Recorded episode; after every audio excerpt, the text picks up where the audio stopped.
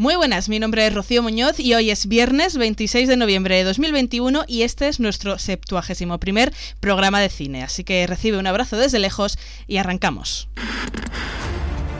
He visto cosas que vosotros no creeríais.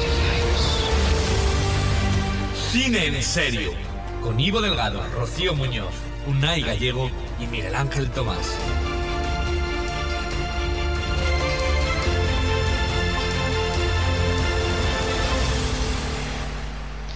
Esta semana la cosa va de sueños y aspiraciones. Primero, eh, Kristen Stewart se meterá en la piel de Diana, soñando con una vida que perdió en Spencer. Después, viviremos el macabro sueño londinense de una aspirante a modista en Última Noche en el Soho. Y terminaremos junto a Andrew Garfield aspirando a estrenar su primer musical en Tic Tic Boom. Todo ello, ya sabéis, como siempre, sin spoilers. Y ya os estaréis dando cuenta, pues eh, hoy nuestro Ivo Delgado no puede estar con nosotros. Vamos a intentar que por lo menos venga luego a dejarnos las opiniones de estas tres grandes películas, tres grandes estrenos, de lo más fuerte de la, de la temporada, pero no voy a estar sola. Tengo a mis guardaespaldas, mis ángeles de Charlie al otro lado, preparados los críticos en serio para echarme un cable en este, en este programa. Eh, en Toledo tenemos a Unai Gallego, nuestro, pues eh, ya sabéis, fan de los telefilms, de Nicolas Cage y de los cómics. Muy buenas, Unai. Hola, muy buenas posiblemente vengamos en hoy vamos a tener la mejor una de las mejores semanas en cuanto a estrenos la verdad. Ha venido fuerte pero claro no sabemos porque en Cartagena eh, tenemos a la, a la, evolución de nuestro hombre positivo vale que es, ya sabéis que en las últimas semanas está mutando en un ser pues mucho más oscuro. Eh, muy buenas Miguel Ángel. O a lo mejor a partir de ahora debería empezar a llamarte Miguel Demonio. No y vengo contento vengo contento muy buena. Bueno pues eh, ahora vamos a hablar de ello pero antes eh, pues vamos a, comentar un poquito la actualidad cinematográfica, lo que nos ha dado de sí los últimos días, que hay varias pequeñas noticias que podemos eh, eh, comentar así por encima. La primera, y con quien vamos a aprovechar para poner un poquito de música, viene de la mano de Ridley Scott, que la semana que viene probablemente volvamos a hablar de él por otra de sus películas que nos estrena este año, pero tiene puesta ya en la cartelera el último duelo y parece ser que el, pues que el resultado en taquilla no ha sido demasiado bueno. Y, él tiene muy claro el por qué. Pero, pero, pero primero escuchamos música y ahora os cuento.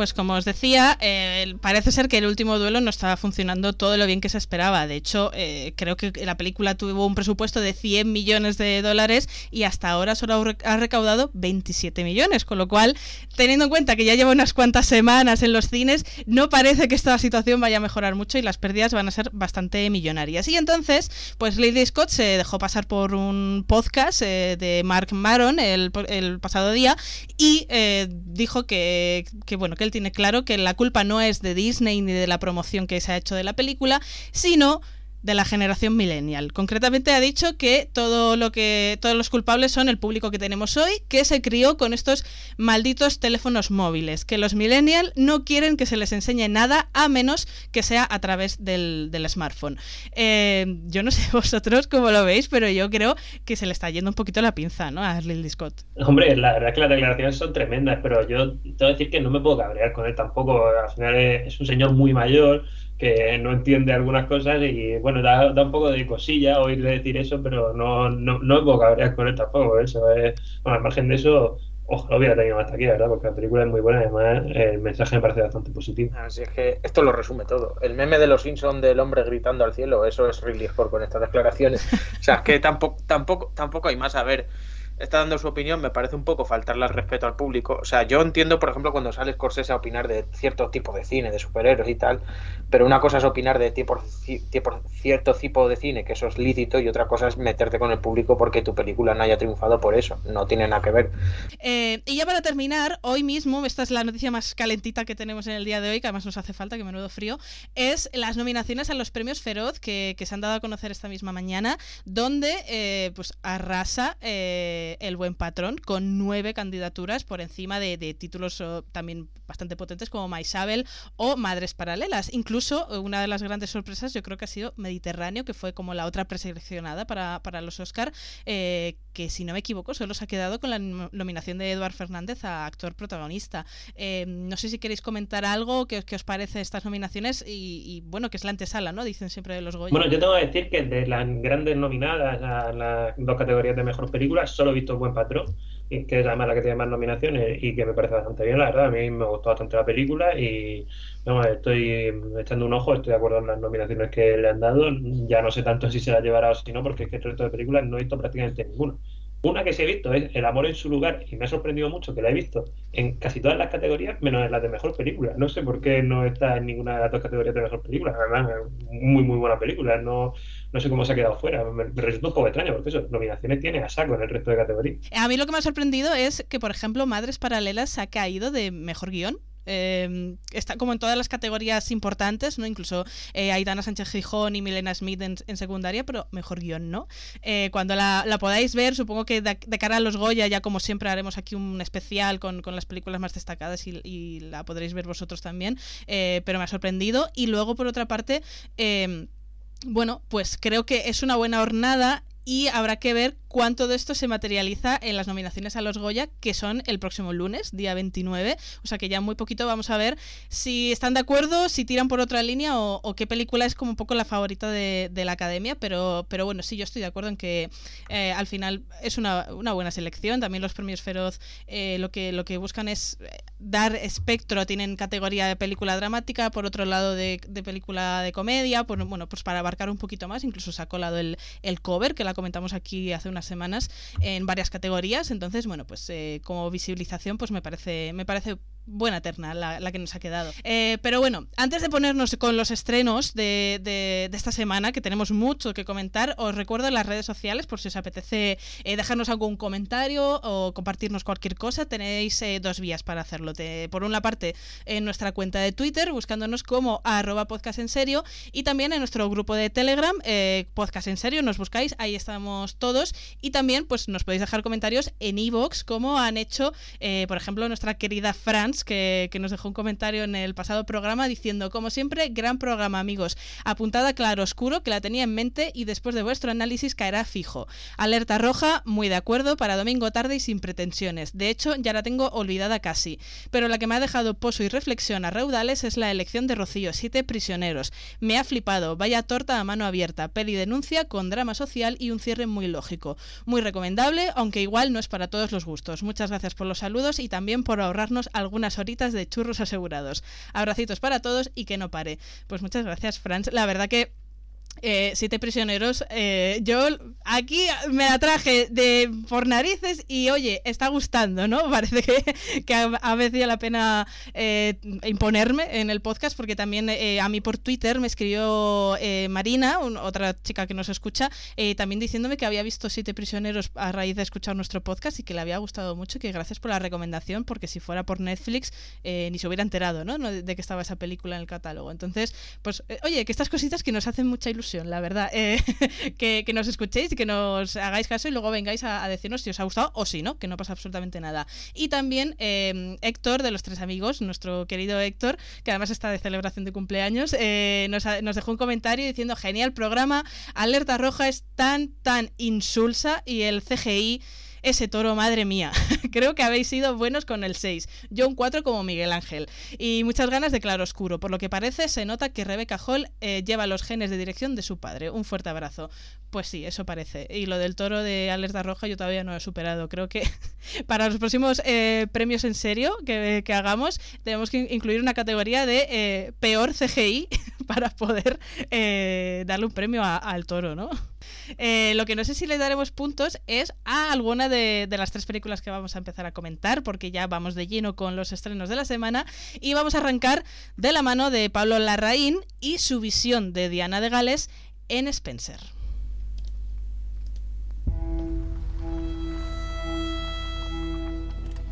¿Ya ha llegado? Aún no, señora. Pues llega tarde. Spencer nos sitúa en la Navidad de 1991, cuando toda la familia real británica se traslada a la casa de Windsor para celebrar las fiestas. Durante tres días seremos testigos del complicado proceso que llevó a Diana de Gales a tomar la decisión de separarse del príncipe Carlos. Pablo Larraín dirige este original biopic protagonizado por una Kristen Stewart que suena a Oscar. Unai, eh, ¿crees que este biopic aporta algo diferente?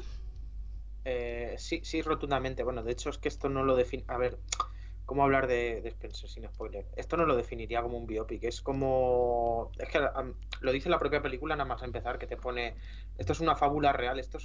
Y sobre todo es que antes de destacar lo de Kristen Stewart, que es muy obvio que hay que destacarlo, eh, hay, hay, que destacar la fotografía eh, y la dirección. La dirección de Pablo Larraín es maravillosa porque ayuda mucho a hacerte ese ambiente opresivo con, los, con algunos primeros planos y demás. Eh, hay una escena muy concreta que está destacando mucho la gente y no, y, es, y no me extraña que la escena de las perlas, y bueno, pues para cerrar un poco y para dejaros hablar, ya, ya se hace de paso, eh, lo de Kristen Stewart en esta película es absolutamente descomunal. O sea, para mí es la, de lo que he visto este año una de las mejores actuaciones, sin lugar a dudas. Eh, la peli y aparte no es una actuación muy histriónica per se, porque es muchas veces este tipo de biopics y, bueno, de, cuando tocas a personajes reales suele caer en el histrionismo, sino mmm, que es una actuación que eh, va explotando por puntos y demás. Ella está de verdad fan fabulosa y yo, yo creo que es en su mejor trabajo que le he visto con diferencia y es una prueba más para decirle a la gente esta que dice que no sabe actuar Kristen Stewart es para ponerle Spencer porque lo que,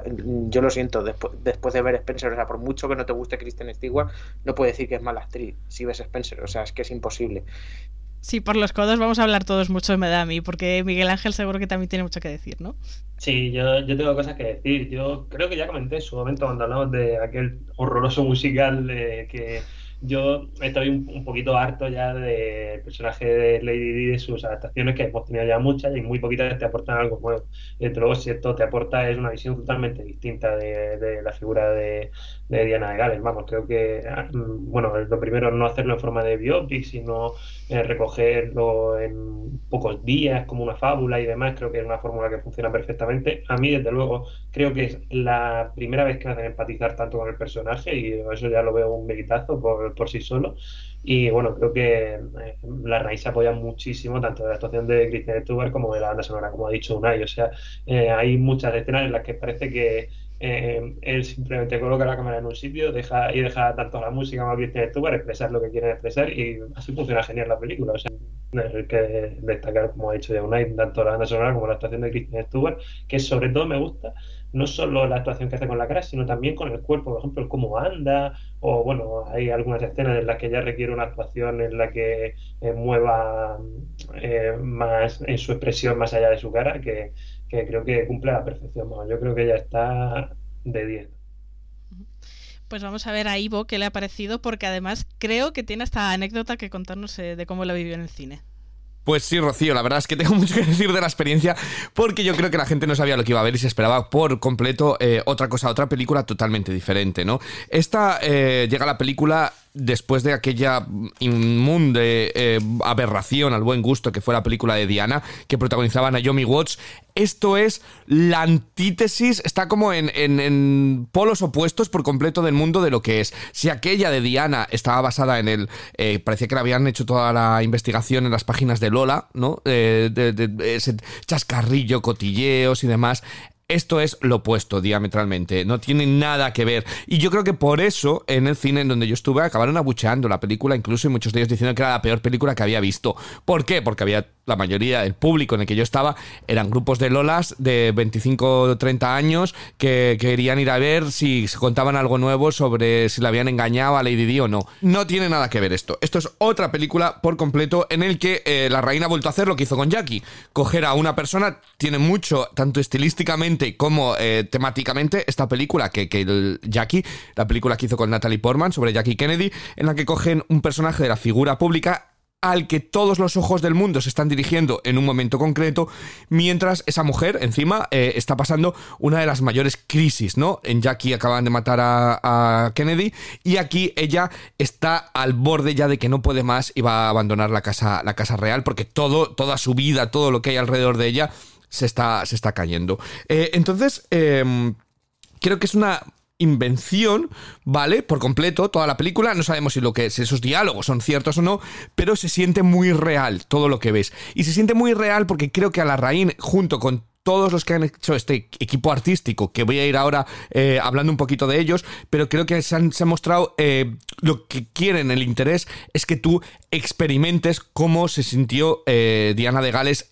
dentro de esa familia. De hecho, es muy inteligente llamar a la película Spencer porque va sobre eso, ¿no? Eh, era Diana Spencer, en, en realidad, ese es su apellido de familia y cómo la Casa Real le despojó hasta de su propia identidad tan por completo que ya está totalmente perdida y, va de, eso, va la película, ¿no? Entonces está súper bien elegido incluso desde el nombre, eh, todo ello sobre, sobre lo que va. Y hay varias cosas. Lo primero, me encanta la dirección de la Rain, me parece súper acertada. Hay mucha fisicalidad en la película, de hecho termina con un montaje de, de, baile eh, en el que expresa toda la fisicalidad de, de, ello. Me recordaba mucho a Emma, que también es de, la Rain, eh, en cómo el, el movimiento, el baile, la música, el el del cuerpo exorciza, eh, exorciza, eh, eso es una palabra, bueno, eh, echa todos los demonios fuera de todo lo que, lo que fue ese, ese tiempo dentro de, dentro de la Casa Real de, de Diana de Gales. Y luego... Yo creo que, que, otro de los grandes aciertos es el guion. Creo que el guion es súper inteligente, creo que está herméticamente eh, cerrado. Me parece además que mm, utiliza muy bien, como digo, para experimentar. De hecho, al principio yo estaba como, estoy en la misma sala, eh, porque empieza como militares llegando con fuselaje, con todo, como si fuesen armas de destrucción masiva, y es comida lo que hay dentro, comida de, que, que, que tiene mucha repercusión. Porque uno de los grandes problemas que tenía Diana de Gales, y todos lo sabemos, era, era sus problemas alimenticios. Entonces aquí está muy bien mostrado cómo la comida eh, es un problema, es un arma, ¿no? Que se utiliza él, desde que entra por la casa que le pesan eh, hasta cómo se utiliza todo lo que es el, envoltorio del comer, eh, está muy bien, muy bien mostrado. Entonces, creo que captura, captura esa, esa esencia y te hace sentir esa opresión que ya va sintiendo de que todo el mundo le está mirando constantemente lo que come, lo que no come, lo que engorda, lo que deja de engordar, lo que tiene que hacer, lo que no tiene que hacer, dónde tiene que ir, qué se tiene que vestir. Entonces, creo que es lo que la película quiere narrarlo y creo que lo hace fantástico es cierto que el guion algunas veces es un poco demasiado evidente, ¿no? Eh, la falta, a lo mejor es un poquito obvio, sobre todo toda esa, todo, todos los segmentos de los faisanes, que lo dicen varias veces, en plan, eh, pájaros súper bellos y demás, pero un poquito tontos. Eh, pájaros que son criados para morir, ¿no? No te tienes que sentir mal porque son criados, que es un poquito como la gran metáfora de la Casa Real, ¿no? Que están creados como figura, ¿no? Y hay varias conversaciones que a lo mejor es un poquito obvio, pero creo que funciona perfectamente y que la película es muy inteligente con esa con esa doble sensación. Eh, y luego esos dos son grandes pilares, guion y dirección, pero eh, hay dos cosas más. Otro, la interpretación de Kirsten Stewart. Ya la habéis comentado vosotros, pero tengo un poco que añadir, pero tengo mucho que añadir. Porque creo que no solamente ha capturado la esencia de los gestos, de, de la imitación, sino que ha hecho un personaje, realmente, ha creado un personaje por completo y lo ha basado en, en ello. Creo que Kristen Stewart está maravillosa. Eh, creo que tiene un aire de mujer empoderada, según va saliendo, pero eh, real. ¿Vale? Eh, no ficticio, no de guion, sino que, que, sabe dar cada matiz, cada mirada y cada momento. Eh, está para mí absolutamente espectacular lo que es Kristen Stewart. Eh, creo que ha conseguido eso, hacer simpático a un personaje de que sabíamos mucho, pero que, le ha dado capas de lectura dentro de ello y que te sabe arrastrar, ¿no? Dentro de, la película. Y el otro que también has mencionado, por supuesto, la banda sonora. La banda sonora es, que sé, como un quinteto de cuerda en, en el infierno. ¿No? Eh, es caótica, es un. Pero, pero bueno, yo creo que han querido mostrar eso, todo va acorde a, una idea, ¿no? El, una, una, idea, un argumento, y todos los elementos de la película funcionan a favor de, de eso, del argumento. Entonces, eh, yo de verdad que salí diciendo, no me esperaba que fuese a ser tan buena esta película, porque realmente consigue todo eso y te consigue poner en el punto. Incluso se permiten eh, un poquito hasta, hasta un cuentito gótico dentro, una historia de, fantasmas, ¿no? Eh, los fantasmas que acechan a Lady D. Incluso Lady D ahora es un fantasma que acecha entre nosotros, ¿no? La cantidad de productos que hay, gente que se corta el pelo como ella, todavía el fantasma de Lady D sigue muy presciente, eh, muy consciente, especialmente, bueno, yo que vivo en, en, Inglaterra, todo gira todavía en torno al fantasma de, de Lady D. Entonces creo que la ha capturado maravillosamente eh, la Rain. el montaje de los vestidos icónicos es una maravilla todo yo creo que, está a favor y creo que sobre todo es eso, es una experiencia, es una experiencia para que sientas cómo se sentía Diana de Gales eh, en esos días. Así que yo personalmente eh, contentísimo he salido de la película eh, y le, doy un ocho y medio, alto. Así que de momento se queda ahí en ocho y medio. Vale, pues ahora voy yo. yo lo primero que, que, quiero decir es que al fin ha llegado el momento en el que Kristen Stewart ha callado bocas y ha roto eh, por completo ese apellido que parece que le perseguía de la de Crepúsculo, no sé qué. Mm, ya, por fin, o sea, ya lo habéis dicho, pero yo lo quiero recalcar. Eh, lo que hace en Spencer me parece una maravilla de principio a fin y creo que sin sus matices, sin ese tono que le da el personaje entre la desesperación, la dulzura, a veces como tímida, en otras veces como eh, con, arranques de, coraje, de rabia, sin esos pequeños y casi a veces imperceptibles, ¿no? Eh, detalles en los gestos, la forma de andar que decía Miguel Ángel, las inflexiones en la voz, creo que estaríamos ante una película muy distinta. O sea, la película se apoya en ella, pero es que ella también le da a, Spencer em, mucho de lo que de lo bueno que tiene, ¿no? Eh, entonces, dicho esto y dejando a un lado la figura protagonista, a mí este biopic no biopic eh, me ha gustado, me ha gustado mucho, aunque sí que es verdad que hay cositas, ¿no? Em, le veo luces y sombras. Eh, entre sus luces no solo está la fotografía que, habéis dicho, que es como muy pulcra, muy brillante en muchos momentos, eh, con un toque de grano. Em, creo que te ambienta muy bien en, en donde estás, eh, no solo en lo que es el año en el que estás, sino también en ese entorno. Em, ni, ni, y por supuesto la dirección de arte y el vestuario, que creo que, no sé si lo habéis mencionado, pero que también me parecen excepcionales. Y, y, y todo lo que me ha gustado también mucho es eh, la forma de acercarse al personaje que ha escogido Pablo Larraín, ¿no? Eh, creo que se acerca de forma emocional y física, porque la película tiene mucho primer plano del personaje de Diana e incluso en varias escenas eh, parece como si ella llevara una cámara colgada al hombro, ¿no? Porque le sigue caminando por los pasillos del palacio, se mueve de un lado a otro como si fuera casi una extensión de, su cuerpo, ¿no? Como, como las Google Glasses, ¿no? Las gafas estas de Google que te las ponías y ibas grabando. Pues a veces que da una sensación como de perspectiva casi, casi de primera persona. Eh, pero me destaca sobre todo el, acercamiento emocional que ha hecho. ¿no? Eh, creo que ha escogido relatarnos esos tres días de la vida de Lady D y encajonar en ellos lo suficiente para que eh, quien lo estamos viendo desde el otro lado queramos salir huyendo de allí, igual que le ocurre al personaje, ¿no? O sea, en, tres días entiendes casi la vida de Diana. Por eso a, mí sí, yo lo encajaría en, Biopic porque en el fondo ha conseguido relatarte eh, toda esa sensación y, ese sentimiento de, opresión, de angustia. Eh, creo que hay veces que la película coquetea con el terror psicológico porque tiene como, como esos brochazos de, de, tortura disfrazada de amabilidad a la que están sometiendo continuamente al personaje de Diana. Y además algo que me contrasta mucho es la inactividad de casi todos los demás personajes, que en ocasiones hasta parecen eh, eh, parte del decorado más que actores de carne y hueso, ¿no? Porque están como muy inmóviles. Eh, con ese. Me contrasta eso con el frenetismo emocional que, nos presentan en Diana, ¿no? Que da la sensación de que ella en esos tres días pasa por una montaña rusa plagada de altos, de bajos, de loopings, de todo, ¿no? Mientras todo lo que está a su alrededor prosigue con una irritante calma y con una tranquilidad de. Pues aquí no está pasando nada. Y, y por ella está pasando una auténtico terremoto ¿no? de emociones. Entonces, esta perspectiva me, me, gusta mucho sobre todo porque rompe con esos estereotipos de biopic, de que una, una, narración más formal, ¿no? Que estamos hartos de ver, que lo hemos denunciado mil veces ya aquí en el podcast, que parece que están todos hechos por el mismo patrón, eh, con información de la Wikipedia y ya está. Y aquí hay personalidad, hay autoría, ¿no? Eh, veo interés también en contarnos algo que ya se ha contado muchas veces, pero desde una perspectiva que nos resulta nueva, que, que aporta una información y, y ya creo que solo por eso estamos ante una muy buena película pero como he dicho, eh, tiene alguna sombra. Principalmente creo que, por ejemplo, el hecho de, esa inactividad eh, de todo lo que no es Diana en la, en la película eh, provoca a veces cierto, cierta sensación de, que la narrativa se atasca un pelín, ¿no? como que parece que hay un punto de la película que ya no hay más que contar y ya te están contando otra vez lo mismo redundante, ¿no? Eh, y, a lo mejor miras el reloj y le quedan fácilmente pues, 40 o 45 minutos, ¿no? Entonces, a lo mejor no sé si hubieras recortado el metraje o le hubiera dado un poquito más de arco a algún personaje eh, para enriquecer ese relato y, que no tuviera esa sensación de repetición en, en algunos instantes.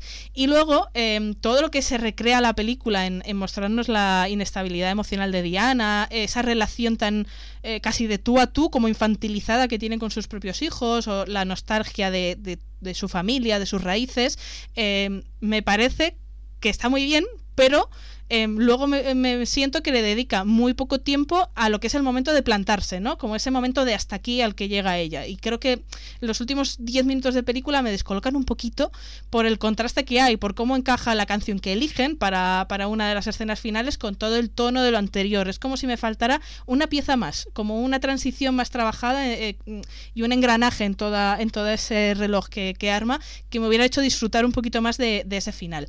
Pero pese a todo... Eh, así como Jackie eh, me resultó tediosa y muy fría. Recuerdo verla y, y, no entrar nunca en ella. Eh, creo que con Spencer, Pablo Larraín ha logrado adentrarse mucho mejor en la psicología del personaje. Eh, creo que ha construido esa atmósfera de pesadilla envuelta en lujos y ornamentas y tal, que le da como resultado pues un, un biopic refrescante, rompedor, eh, que, que, que, que, rompe moldes y con una protagonista que brilla con, con luz propia. Entonces, a mí me ha gustado mucho y, y me alegro de, de, que por fin se haya podido hacer una película para que Kristen Stewart eh, calle bocas. Eh, Unai, ¿qué nota le pones a Spencer? Bueno, no sé si voy a tirar muy a lo alto, voy a ser el que tire más a lo alto, pero yo, yo le pongo un 9 y medio. O sea, es que yo he salido muy encantado con la, con la película, la verdad. O sea, a mí, a mí, a mí me ha gustado mucho. Eh, yo, yo le doy un 8 es muy buena película y un 8 es eh, casi lo mismo se le puede dar ya por el apartado técnico. O sea, eh, entender, entendería que hubiera alguien que le gustara menos, pero creo que tiene muchísimo mérito conseguir hacer esta película de esta forma tan distinta. Sí, lo de Ana Bolena, yo no lo he querido mencionar porque no tengo una opinión clara. No sé si me gusta o me disgusta. Entonces lo, lo dejo ahí tibio, eh, pero por lo demás, yo estoy contigo, Miguel, le pongo un 8 también, pero posiblemente también pueda ser un 8 y medio, ¿no? Eh, es un poco también cómo te pillé el día muchas veces para ver una película, pero lo que está claro es que es una película totalmente recomendada y si queréis ver pues este Spencer solo tenéis que acudir al cine, el mismo lugar en donde también podréis encontrar nuestro próximo estreno, Última noche en el Soho.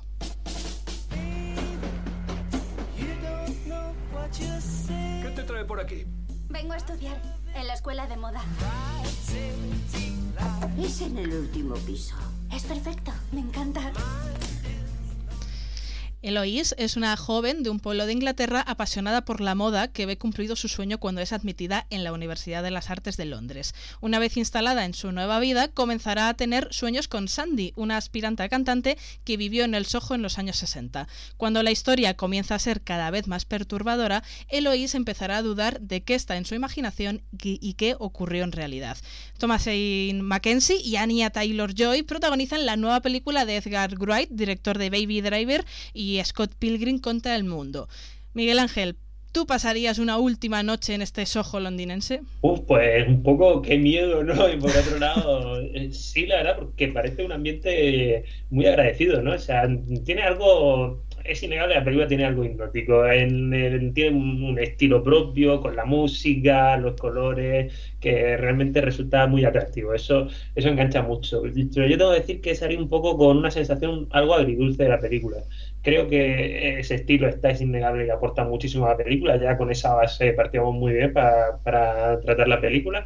Creo que si bien Anya Taylor-Joy pues, está bastante bien, como siempre. Aquí quien se come la pantalla es Thomasin Mackenzie, la protagonista, que hace un papelón, que está genial. Creo que um, acabas la película con la sensación de que te falta algo, de que podías haber entrado en esta historia eh, que te está contando Edgar Wright de una forma más más personal, digamos, hacia los personajes y se queda, se acaba quedando en una película de terror un poco más estandarizada, porque al final acaba tirando claramente lo que es una película de terror, o sea, creo que en el género no, no hay muchas dudas. Y, y, eso acaba llegando a que utiliza una serie de recursos que parecen más típicos de otro tipo de película de terror, a lo mejor más eh, las típicas películas de terror sobrenatural, que estamos hartos de comentar aquí, algunas mejores y otras peores, pero que son recursos como que quedan un poco fuera para esta película y que creo que no le aportan demasiado. Así que en la recta final se estrella un poquito la película. Y aparte me da la sensación de que eh, todo, debajo de todo este estilo con el que te cuenta la película, más allá de una idea que es muy buena eh, y una premisa que era también parte del atractivo hipnótico de la película, no hay demasiado. Y eso creo que se ve también en cómo algunos arcos eh, se acaban como de forma un poco abrupta. Entran muy fácil por los ojos, pero le falta algo para llegar a ese siguiente nivel. Uh Unai, ¿para ti también le falta algo? A ver, más que le falta, falla al final, por lo menos para mí. Eso es lo que yo diría, a ver, mm, yo el mensaje que da me parece muy guay, el mensaje que da. Eso, un poco, uno de los mensajes que hay de fondo, pero digamos que al final, un poco, mm, teniendo en cuenta cómo me lo estabas desarrollando y demás, me has tirado por la vía más convencional al final, que es un poco lo que me acaba fallando, un poco al final de la, de la película. Simplemente es eso, que al final es un poco, a mí me decepciona. Pues vamos a ver a Ivo qué le ha parecido. Pues no sé de qué estáis hablando. Yo tengo que decir que me ha encantado esta última noche en el Soho. Eh, y creo que, a, ver si me sé explicar. Creo que si hablábamos de que la crónica francesa de French Dispatch es la película de Wes Anderson más destilada de su pura esencia, y el que le guste tiene mucho es café para cafeteros y el que no, no. Creo que esta última noche en Soho es Edgar Wright eh, a la enésima potencia. Creo que es su película más destilada, en la que toca mejor todos sus temas, en la que eh, conjuga muy bien todo lo que es una película de terror, con la comedia, con, el, con los elementos que a él le gustan, la música, el, el, diseño, eh, la iluminación. entonces yo eh, he disfrutado muchísimo con esta película. Eh, creo que además toca todo lo que me gusta de, de él. Creo que es una película sobre caminar por las calles de una ciudad cuando la visitas y decir, siento la historia, siento la gente que ha caminado por aquí, la gente que ha vivido esas historias. Pues va de eso la película. Creo que además esta película hay que verla con la mente muy abierta y sin saber mucho de ella, eh, porque creo que además las dos actrices, tanto Thomas y Mackenzie como sobre todo Anya Taylor-Joy, está brillante, brillante en su papel de, rubia misteriosa y que lo sabe evolucionar y lo sabe dar capas en sus, en sus breves apariciones. Eh, maravillosa eh, por completo, un personaje secundario de los que de los que lo hacen y me encanta el guion, me encanta el guion porque funciona, funciona a la perfección. Eh, es una película que, que va en esencia de una película de terror y creo que lo lleva muy muy bien, creo que tiene sus giros bien puestos, sus eh, historias bien hechas y además aporta mucho más. Y por supuesto además me he pasado este fin de semana yo en el Soho, así que la posibilidad cinematográfica de que un director de primer nivel con estas actrices te lleven de fiesta por el café de París, eh, te pongan música de Celia Black, te pidan un Vesper para tomar, te estés en Rialto, todo ese sojo, toda esa esencia londinense de los 60, que es realmente el sitio en el que estar, está maravillosamente, maravillosamente mostrado. Eh, entonces, yo estoy eh, fantástico, el ambiente victoriano de esas calles, eh, todo ello, yo estoy contentísimo y me parece que, que, es tan inteligente la tuerca que le ha dado Alicia en el País de las Maravillas, esa Alicia a través del espejo, ¿no? a ese Jack que se llama el personaje como Jack el Destripador. Creo que todo está tan, tan, tan, tan, tan depurado que es imposible no adorar esta película. Eh, entonces creo que está súper bien escrita, súper bien eh, dirigida, bien interpretada y además para los que nos gusta Edgar Wright, esta es, eh, sin lugar a dudas, la película en la que toca mejor toda su esencia y en el que hace menos concesiones comerciales, ¿no? Creo que mucha gente se va se va a decepcionar porque no es para ellos y punto. Y para los que nos gusta el cine, creo que poca gente nos gusta el cine tanto como Edgar Wright, me parece que está maravilloso. una película que para mí funciona de arriba a abajo y le voy a dar un 9, ¿vale? Bueno, pues yo vengo muy a favor de esta película. Eh, está dividiendo un poquito la crítica, no solo a vosotros que tenéis eh, vuestros más y vuestros menos, sino por lo que estoy leyendo a todo el mundo. Pero para mí es un sí bastante rotundo, aún con sus defectos, ojo, que los tiene. Em, yo creo que toda la película que sigue, eh, por ampliar un pelín, sigue a una, el personaje de Thomas Mackenzie, que, que estoy con Miguel Ángel, que se come la tostada totalmente de esta cinta, eh, es un personaje como muy, muy inocente, muy tímido y tal. Entonces, cuando desembarca en, Londres, eh, se siente totalmente fuera de lugar, ¿no? Pasa unos primeros días en una residencia, que menudos compañeros de residencia también te digo, y luego ya es cuando se muda a la, a la habitación que alquila una señora mayor y allí eh, es donde empieza como a, tener estos sueños, ¿no? Con, con el personaje de Anya Taylor-Joy y ella se siente identificada, al principio la toma como musa, como inspiración, como, como una especie de alter ego que es como sueño con alguien que yo me quiero convertir en ese alguien, ¿no? Entonces, eh, luego, la, lógicamente, según va transcurriendo, eh, descubre que lo que está presenciando, pues, eh, bueno, pues parece más bien una historia real que un sueño y lo idílico del principio, pues acaba convirtiendo en una pesadilla que, que, que acaba casi impregnando su propia vida, ¿no? Entonces, partiendo de este planteamiento, creo que lo que hace Edgar Wright es proponernos un juego visual y psicológico mediante el uso del color, de los neones, los espejos y las transiciones. Eh, que funciona muy bien. O sea, desde el primer sueño que tiene la, protagonista, tú entras a formar parte de su, su locura y, y, no sabes discernir lo real de lo ficticio, lo que le ocurre a ella o lo que está pasando a la, a la protagonista del sueño. Que, qué es real y qué no y de quién es la vida, ¿no? Entonces, eh, a medida que va avanzando la película, creo que esta sensación se va intensificando y llegas a dudar de todo eh, y entonces eh, para mí es como que la película se convierte como una especie de videojuego eh, porque tú te sientes protagonista de la historia, ¿no? O sea, como que tú quieres investigar, tú quieres resolver ese caso, tú quieres eh, dar la solución a lo que te están planteando. Entonces, eh, me parece que toda esa inmersión la consiguen con un trabajo estético y atmosférico que es brillante. Eh, o sea, la manera de colocar la cámara, los efectos, el uso que, hace de los reflejos, eh, la utilización del color, la ambientación eh, sesentera, setentera y que, que también te, te, mete muy de lleno, ¿no? Entonces, eh, creo que te, te, te inmiscuyes tanto en lo que te propone que le acabas pasando por alto las deficiencias que tiene el guion en varios tramos y lo poco innovadora, ¿no? Que al final resulta como historia. Eh, creo que es una película que visualmente puede recordar bastante a Suspiria de Dario Argento, puede también tener reminiscencias a Mulholland Drive de, de Lynch, pero es verdad que al final eh, resuelve las cosas de un modo mucho más tradicional, ¿no? ¿no? No te busca, no busca eso de volarte la cabeza y tal. Lo que pasa es que a mí eso no me ha parecido un problema especialmente grave. Eh, yo he disfrutado mucho todo el viaje y me parece que es una experiencia cinematográfica que destila talento. Eh, entonces, a lo mejor sí, que la historia es más convencional, que no tiene un final rompedor y tal.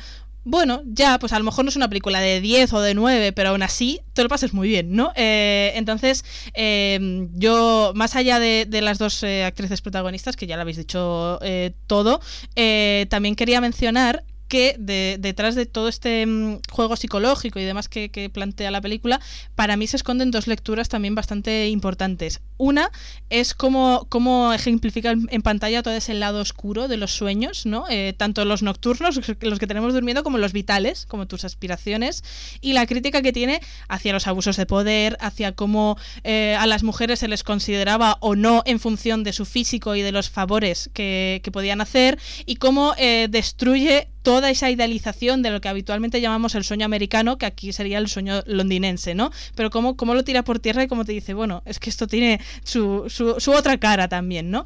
Y después una lectura que quizá la encontré yo... Eh, más por identificación que por otra cosa, por el hecho de ser mujer, es eh, esta sensación de vivir con el miedo instaurado cada vez que caminas sola eh, por, por, y de noche por las calles de una ciudad.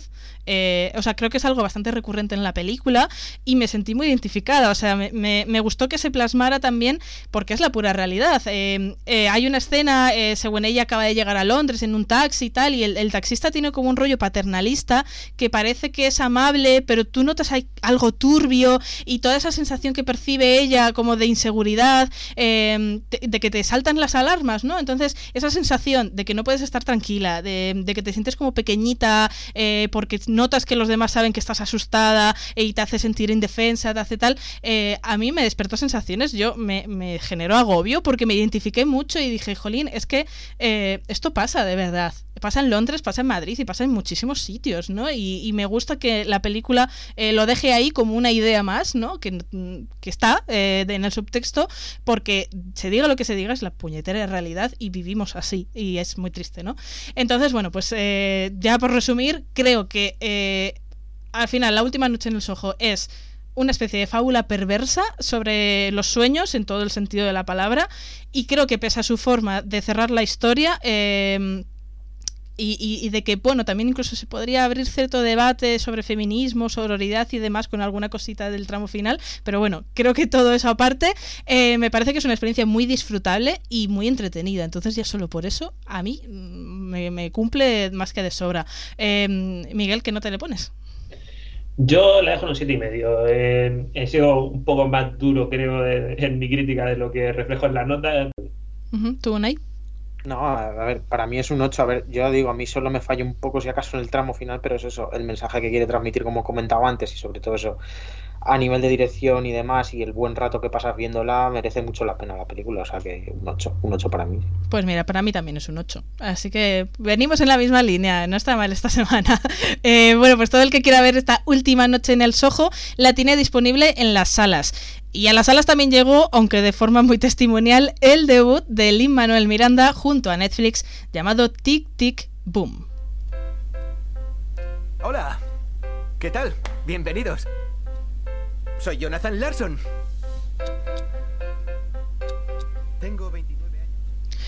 Jonathan Larson es un compositor teatral que trabaja de camarero mientras lucha por vender su primer musical a Broadway. Centrado en alcanzar su sueño, a veces se olvida de que hay vida más allá y comienza a sentir cómo su novia y su mejor amigo se alejan cada vez más de él. A punto de cumplir 30 años, Jonathan se enfrentará a una crisis vital y se cuestionará si merece la pena todo su esfuerzo.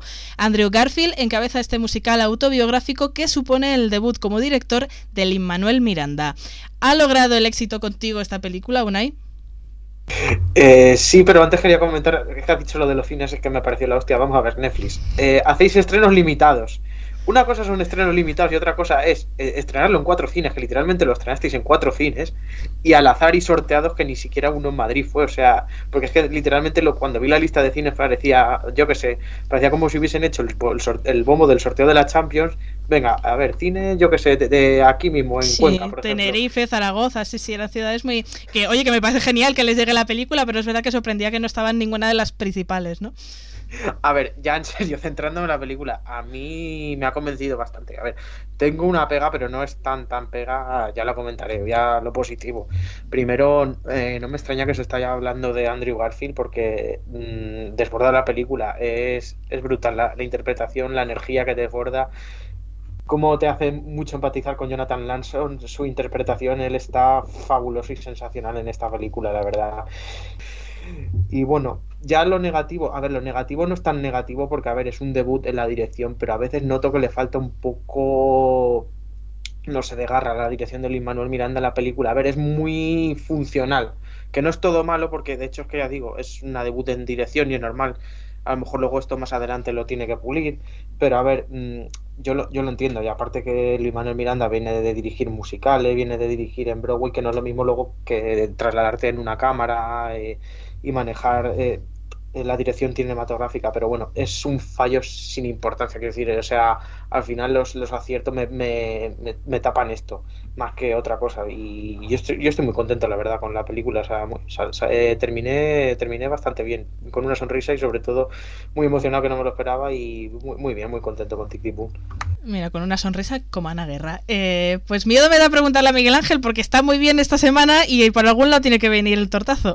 Bueno, voy a empezar con un disclaimer. Eh, para los, los, participantes de Críticos en Serio, Zaragoza nos parece una gran ciudad, eh, que no haya parecido lo, algo distinto cuando habéis comentado aquí al principio. Es una ciudad muy grande, vive muchísima gente y eh, hace muchos eventos no. Totalmente. Ya, ya nos echamos y, y encima los islandeses en Eurovisión, no lo vamos a liar ahora aquí. No, no, que me, si me parece genial que llegue la, la peli a esos cines, que muchas veces no llegan. Hay muchas películas allí y eso es una reivindicación a hacer. Pero es verdad que sorprendía que, que estaba en todas esas ciudades y luego no había ningún pase ni Madrid, ni en Barcelona, ni nada así, pero sí, sí. No, bueno, aquí tampoco ha llegado, entonces la he visto en Netflix, imagino que como vosotros, sí. y ha sido una experiencia genial, la verdad. Tengo que decir que Andrew Garfield lo puse a caldo hace dos semanas en Popular, que lo puse a caer de un burro, y tengo que decir también que es un actor que nunca me he acabado de empatizar con él, pero sí es verdad que tiene esa energía que decía antes de Unai, que bien controlada y bien canalizada hacia el bien, como consiguen hacer en esta película, puede aportarle mucho a un personaje además sí que es más extravagante y demás, creo que sí que lo aporta. Y por otro lado, yo creo que Lin Manuel Miranda aquí está genial. Iba a ser un poco malo al principio de la película, iba a decir que este año Lin Manuel Miranda, un debutante, ha conseguido lo que Leo Carac no ha conseguido, eh, haciendo un musical distinto de categoría, pero pero lo, lo voy a dejar aquí como pullita y voy a seguir con la película. Haciendo amigos. Eh, es curioso porque esta película habla mucho de lo que es el proceso artístico, autoral y demás. Creo que es uno de los ejes centrales prácticamente de la película y de cómo se relaciona también con la vida social y personal del, del artista en cuestión. Y creo que aquí está muy bien trabajado. Fíjate que algo vemos en muchísimas películas, pero creo que aquí está muy bien llevado. Eh, oh, por otro lado, por cierto, se me escapa antes cuando estaba hablando de Andrew Garfield. Eh, canta muy bien, nunca le había oído cantar y creo que aporta muchísimo también vocalmente a la película y que las canciones también son muy buenas. Eh, esto me, me, deja un resultado redondo, la verdad, creo que es una película muy divertida, con su carisma, sus recursos visuales, muy interpretada y que funciona genial, vaya, yo la recomiendo muchísimo. Pues a ver, Ivo, que nos cuenta de este Tic Tic Boom? Yo vengo contentísimo con Tic Tic Boom. Eh, creo que es una película eh, que al que le guste el, el, cine musical, el teatro musical, le va a encantar eh, esto porque es realmente la pura esencia del teatro musical con todo, ¿no? Además narrando, narrando esta, esta historia. Este Tic Tic Boom eh, realmente es, bueno, pues el reloj que todos nos marcamos muchas veces, ¿no? Interno. En esta película hay varias, ¿no? Hay varias capas. Está la historia sobre el fracaso, sobre la crisis, hay mm, ese momento en el que a la novia le ofrecen un trabajo y tiene que decidir qué va a hacer con su vida, si le sigue, si no. Entonces está esa, cuenta atrás, ¿no? Eh, la cuenta atrás sobre, bueno, ¿qué hago con mi sueño? Eh, realmente, eh, creo que tengo talento, pero nadie cree en mi talento. Entonces, ¿sigo creyendo yo en mi talento o no? El, desarrollar una historia. Llega un momento en el que ya no se vive de sueños, sino que se tiene que vivir de realidades, ¿no? Y creo que, que marca aquí la, la, edad de los 30, que es una buena edad en la que muchos nos hemos encontrado con ese abismo, ¿no? De decir, ¿por qué todo el mundo se mueve y yo no? ¿Qué hago con, con todo ello? Entonces creo que cuenta muy bien ese miedo creativo, ese talento creativo y ese, ese miedo a, no llegar nunca a hacerlo y a lo mejor a, a, darte con la realidad de que no eres tan bueno como crees que eres, ¿no? Entonces me parece que es una historia que, que, que, que se ve muy bien. Y luego, eh, yo no sé de qué narices hablaba Unai, pero me parece que Manuel Miranda está muy bien en cómo controla la, los tiempos, eh, los tiempos de todo, la, forma en la que hace actuar a, todos los actores. Creo que es súper fluido, creo que es súper musical. Entonces, la, la, dirección, y os lo digo desde aquí, Unai, aprende, escúchame bien, la dirección no es poner la cámara y hacer planos guays. Por mucho que esto os diga lo contrario, la dirección tiene mucho más y parte de ello es que una película sepa rodar, sepa eh, fluir. No es solamente, no es solamente poner y hacer eh, planos guays, ¿vale? Eh, entonces, eh, que muchas veces son del director de fotografía o del operador de cámara, pero si no, controlar todo ello. Y creo que aquí es una película muy, muy viva. Tanto los montajes como, yo qué sé, el montaje, la música, el todo. Creo que es una película que bebe tanto del cine, del teatro musical, que los que vamos mucho a ver teatro musical, pues, pues lo, lo, disfrutamos. Si os, si os gusta el teatro musical, la vais a disfrutar un montón. ¿Qué pasa? Pues que, el teatro musical es muy divisivo, ¿no? No es para todo el mundo. No todo el mundo le gusta que alguien esté teniendo una conversación y de repente alguien se levante y empieza a cantar. Eh, entonces, eso puede crear esa, esa, esa, diferencia, pero yo creo que está maravilloso. Y bueno, lo de la fisicalidad de Andrew Garfield, de hecho, he estado escuchando una entrevista de él, por no repetirme lo que vais a decir. Eh, él nunca había hecho teatro musical, su interpretación es increíblemente de teatro musical. Y cuando, cuando se le propusieron, dijo: ¿Cuánto tiempo tengo para preguntarnos, ¿sabes cantar?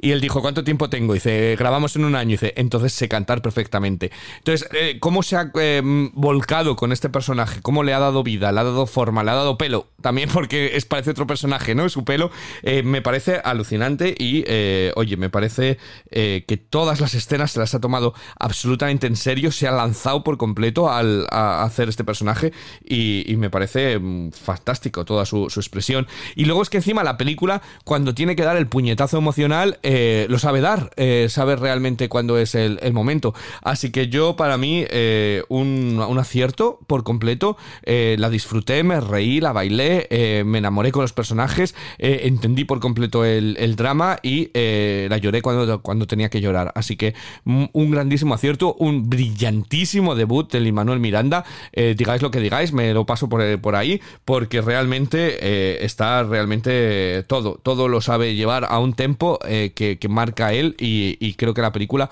rueda a su tempo, con lo cual fantástica dirección por parte de, él y fantástico libreto. Yo no esto a esto es que, es que menos de un 9, yo creo que eh, es eh, pues pues pues para irse a tomar vacaciones el que le dé menos de un 9 a esto.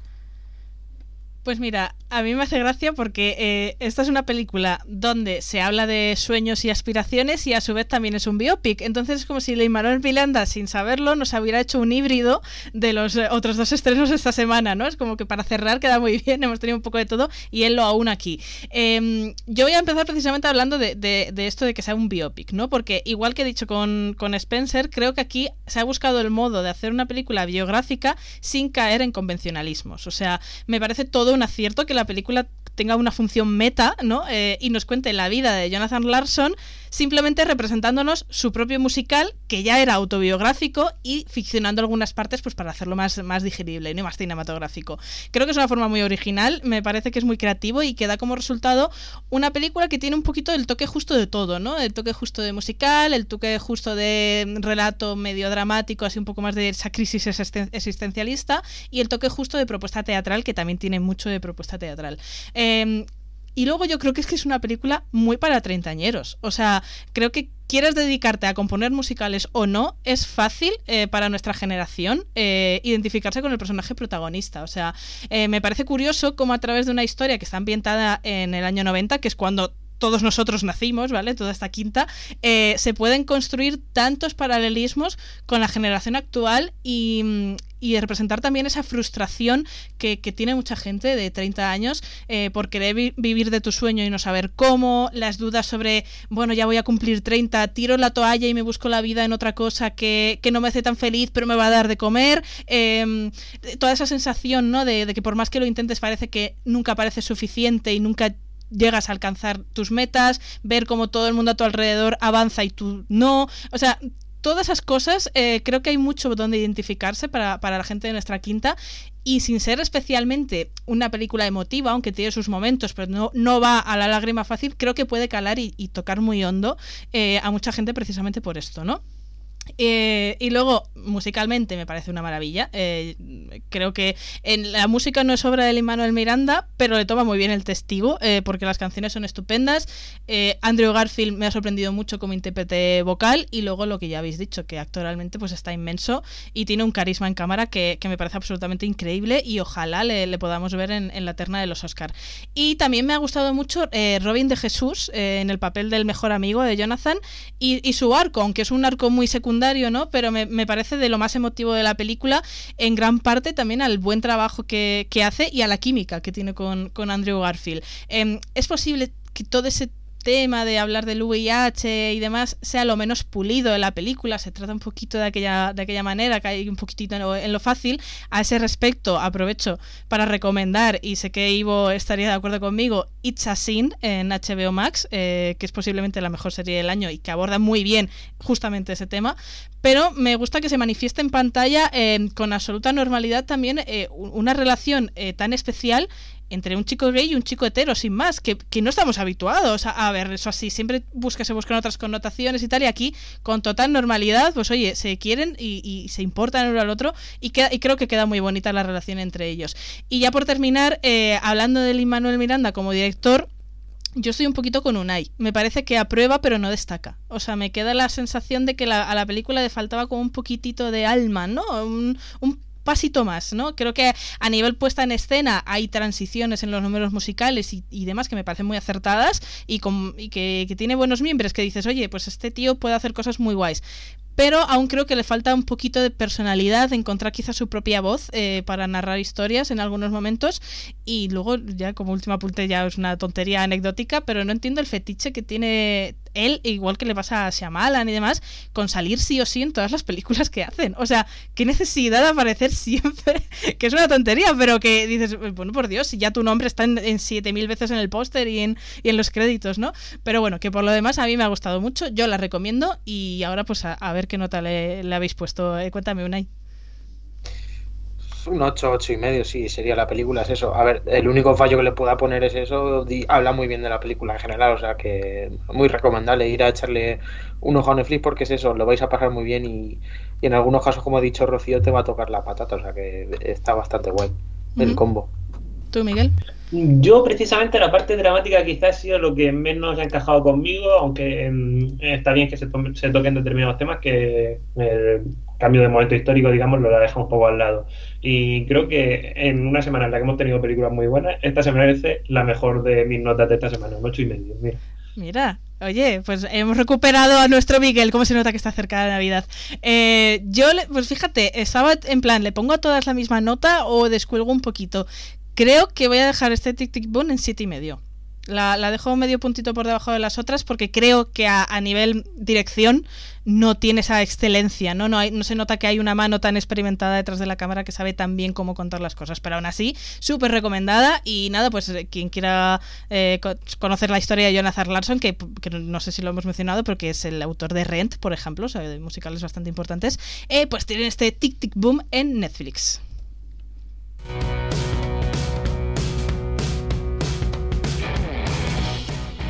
Y para la semana que viene, pues a ver, porque tenemos aquí mil estrenos. Eh, no está Ivo para discutir con nosotros. Eh, me ha puesto 3.000 películas especiales de Navidad. Eh, que si un castillo por Navidad. Que si el chico que salvó la Navidad. Mira, de verdad que no, que no, que todavía es noviembre. O sea, mira, no me hagáis esto.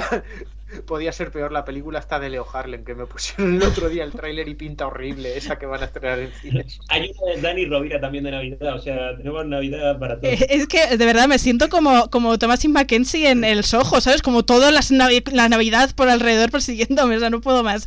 Eh, pero, pero aparte de todo esto, eh, también se estrena la Casa Gucci eh, de nuestro querido Ridley Scott, que la podemos ver un, en el móvil, yo creo que sería un buen sitio para ir a verla. Encanto, la nueva película de Disney Que, que, que, que es así que pinta muy bien.